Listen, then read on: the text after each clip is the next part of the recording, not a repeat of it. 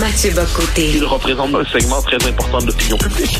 Richard Martineau. Tu vis sur quelle planète? La rencontre. Je regarde ça et là, je me dis, mais c'est de la comédie. C'est hallucinant. La rencontre. Bocoté. Martineau. On revient bien, euh, bien sûr sur euh, le premier tour de la présidentielle avec Mathieu. Mathieu, je ne sais pas si tu es comme moi, mais je commence à être un peu tanné. Chaque fois que les médias parlent de Marine Le Pen, l'extrême droite. Est-ce que c'est vraiment l'extrême droite, Marine Le Pen? Ben, c'est surtout que c'est un concept qui aujourd'hui veut dire à peu près tout et son contraire. C'est-à-dire on rentre dans cette catégorie euh, des forces euh, à la fois, bon, on peut, on peut donner l'exemple des, des, des ultralibéraux et des dirigistes, des euh, des cathos tradis, des super des, des, des, partisans de la laïcité maximale, des gens donc on, pourrait des, des conservateurs, des néolibéraux, des nationalistes. En plus, ce, ce, ce, donc c'est un concept assez précis.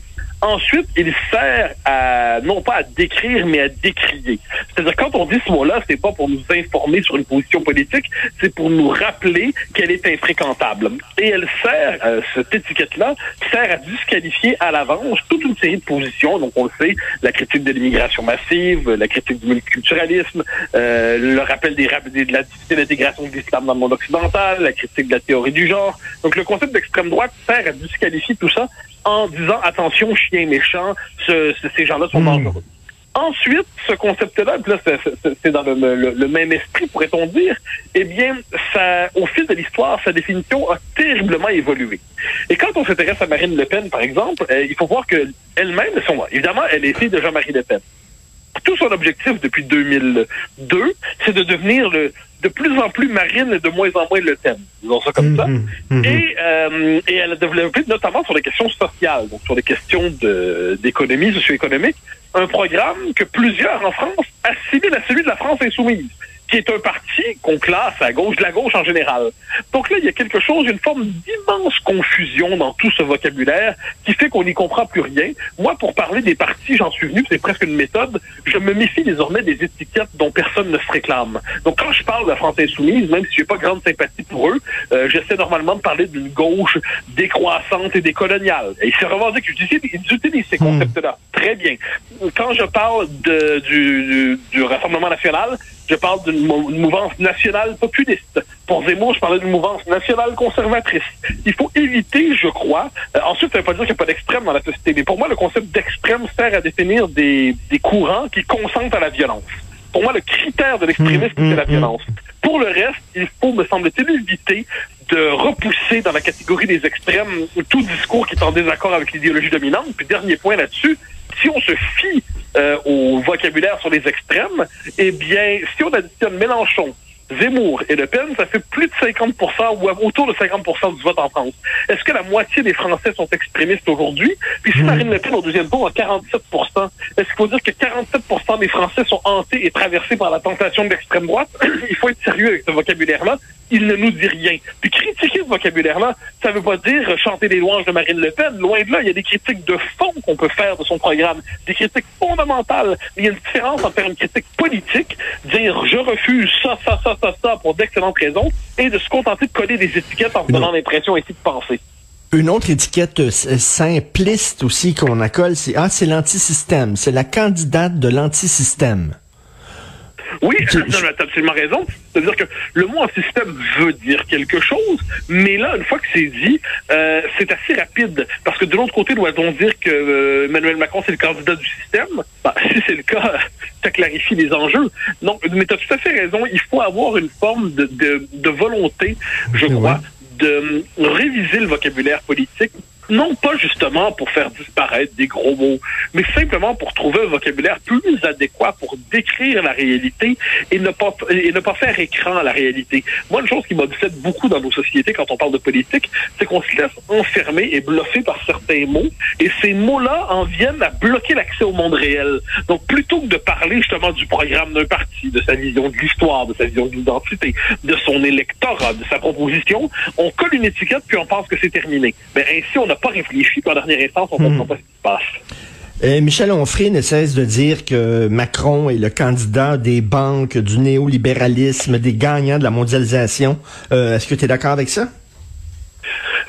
Encore une fois, gagnant de la mondialisation, OK. Mais pour le reste, c'est un peu rapide. Parce qu'on peut inverser la critique que je faisais il y a quelques instants. Quand Marine Le Pen dit « Je suis le parti des patriotes contre le parti des mondialistes.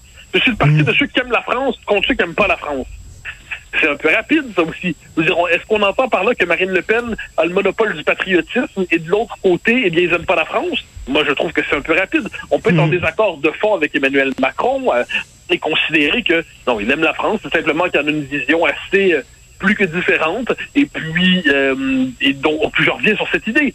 C'est-à-dire, euh, on peut critiquer son rapport, on pourrait dire presque une présidence, euh, une technocratie néolibérale. On peut dire que c'est euh, c'est effectivement le candidat des gagnants de la mondialisation qui se désaffilie de plus en plus de la population.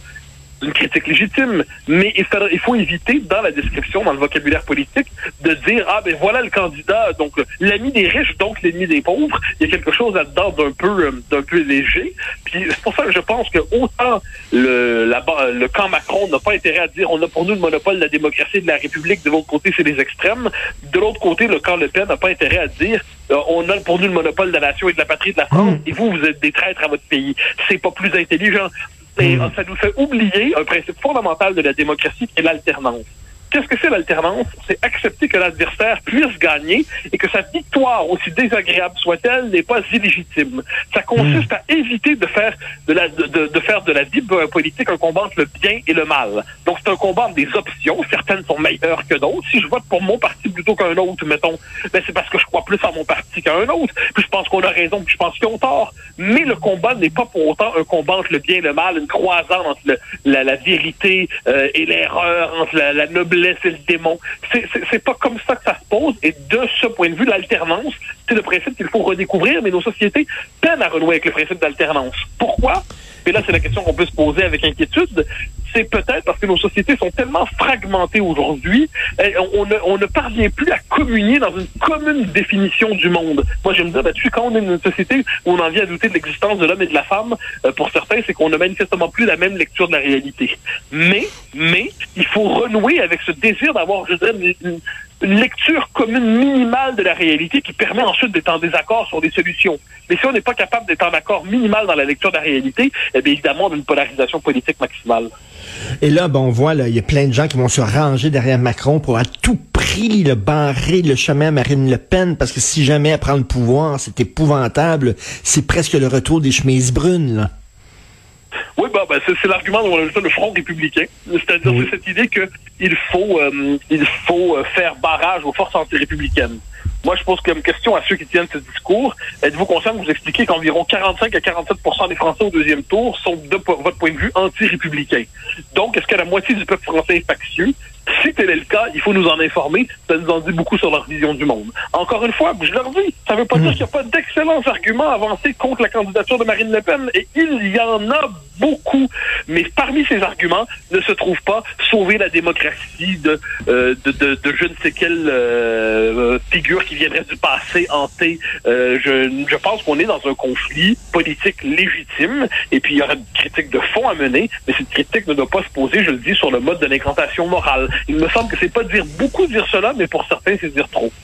Hier, on assistait à l'effondrement des deux vieux partis, c'est-à-dire le Parti socialiste qui était le parti de François Mitterrand et euh, les républicains qui étaient bon dans, dans la- le, le parti gaulliste en fait, là, qui était qui était Chirac, qui était Ouais. De Gaulle et tout ça. Ces deux vieux partis-là se sont écrasés. C'est un phénomène mondial. Oui, ben oui, les structures politiques qui étaient inscrites dans une autre configuration, l'État-providence, la société des classes moyennes, ben ces partis-là s'effacent. Et là, qu'est-ce qu'on voit? Ben, ils survivent au niveau municipal, au niveau régional, mais quand il s'agit de se projeter sur le plan national, ils n'en sont plus capables. Et qu'est-ce qu'on a vu hier? C'est vraiment le remplacement euh, d'un cli- du clivage gauche-droite par un nouveau clivage entre d'un côté le pôle colonial et décroissant, Mélenchon, qui veut de gauche, euh, de l'autre côté, le, le- au centre, le pôle libéral européen et progressiste autour de Macron, et de l'autre côté, le pôle euh, national, euh, souverainiste et populiste. Et là, la question était de savoir, dans le conflit entre Zemmour et Le Pen, euh, qui dominerait ce troisième pôle? Si c'était Zemmour, ça aurait été un pôle national conservateur. Si c'était Le Pen, c'est un pôle plus national populiste. On voit que le résultat d'hier, sans ambiguïté, c'est que c'est un pôle national populiste. Et là, on a trois grands blocs politiques, trois grands pôles politiques. Reste à voir comment ça va se composer dans un pays qui était fait pour fonctionner à l'alternance entre deux camps. Et là, on dit quoi de Zemmour? Est-ce que dans cinq ans, il sera là ou c'était seulement une étoile filante là? Ben, alors, hier, il a dit qu'il poursuivrait son combat. Euh, ah oui? Donc, euh, le re, re, ouais, Reconquête à 7 quand même, ce qui n'est plus... C'est pas rien. Tous les autres partis s'effondrent, et Reconquête évite l'effondrement complet. Ensuite, le, le drame... Ben 7 c'est pas énorme, mais quand même, là. C'est ah, pas énorme du tout, c'est loin de là, c'est une vraie déception. Ils, ils, ils, ne cachaient pas leur déception.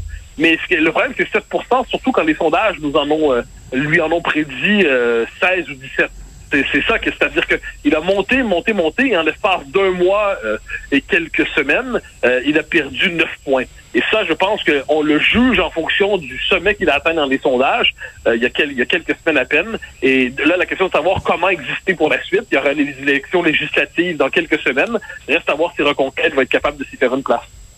Il y en a une, en tout cas, qui a reçu une leçon d'humilité hier. C'est Anne Hidalgo, l'ancienne maire de Paris. Oui, elle, oui, ben, qui est à, qui est un, qui a un score misérable en dessous de plusieurs. Oui, oui, oui. Et puis, euh, mais aussi Valérie Pécresse qui fait moins de 5 Mais oui. Yannick Jadot, l'écologiste, qui fait moins de 5 Donc, qu'est-ce qu'on voit à travers ça? C'est qu'on voit des partis qui pourront même pas faire rembourser leurs frais de campagne. Mais dans le cas d'Anne Hidalgo, euh, moi, je, à la blague, elle avait dit, je vais faire avec la France que j'ai fait à Paris. Moi, j'ai jamais su si c'était une promesse ou une menace. Et mais moins, les Français l'ont vu comme une menace.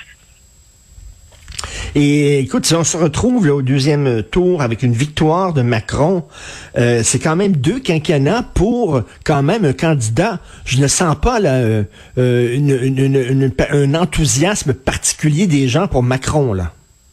En fait, il y a un, un segment de l'électorat, sa base, qui est très enthousiaste. Mais cet enthousiasme est limité. Donc le 30% ou le, ben, je sais pas, le 25% qui est très, très, très, très Macron, considère que c'est le seul candidat rationnel et raisonnable. C'est le cercle de la raison. Puis qu'à l'extérieur, c'est pas possible.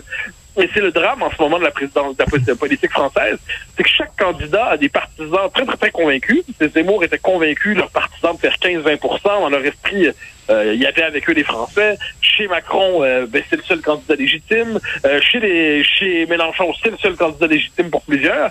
Et les passerelles dans ces candidatures sont moins nombreuses qu'auparavant, bien qu'il y ait eu du vote utile. Hein. Il y a eu du vote utile, mmh. c'est-à-dire que à gauche, ben, plusieurs gens qui votaient soit il y a Jadot, soit communistes, soit Mélenchon, euh, soit euh, Hidalgo, tout ça, se sont tournés vers euh, Mélenchon dans l'espoir de participer au deuxième tour. Beaucoup d'électeurs de Zemmour se sont tournés vers Marine en espérant, en voulant empêcher que Mélenchon les double pour la participation au deuxième tour. Donc, tu vois, il y a un jeu de calcul à travers ça, mais il y a des électorats, il y a des bases électorales très identifiées, et ensuite, ça déborde pas toujours dans d'autres catégories sociologiques. Et en terminant, Marion Maréchal aurait dû rester avec sa tante plutôt qu'à se joindre avec, avec Zemmour. Oui, ben, ça, ça, dépend du point de lecture. elle était, elle a passé de la de la tente à Zemmour sur la question, une, question idéologique, hein, c'est-à-dire un désaccord de fond. Euh, je reprends la, distinction de tantôt. Elle est beaucoup plus nationale conservatrice que nationale populiste.